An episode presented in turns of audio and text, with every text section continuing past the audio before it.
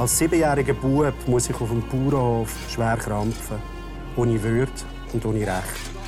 Misshandlungen und Schläge haben genauso zum Alltag gehört wie Melken und Heuen.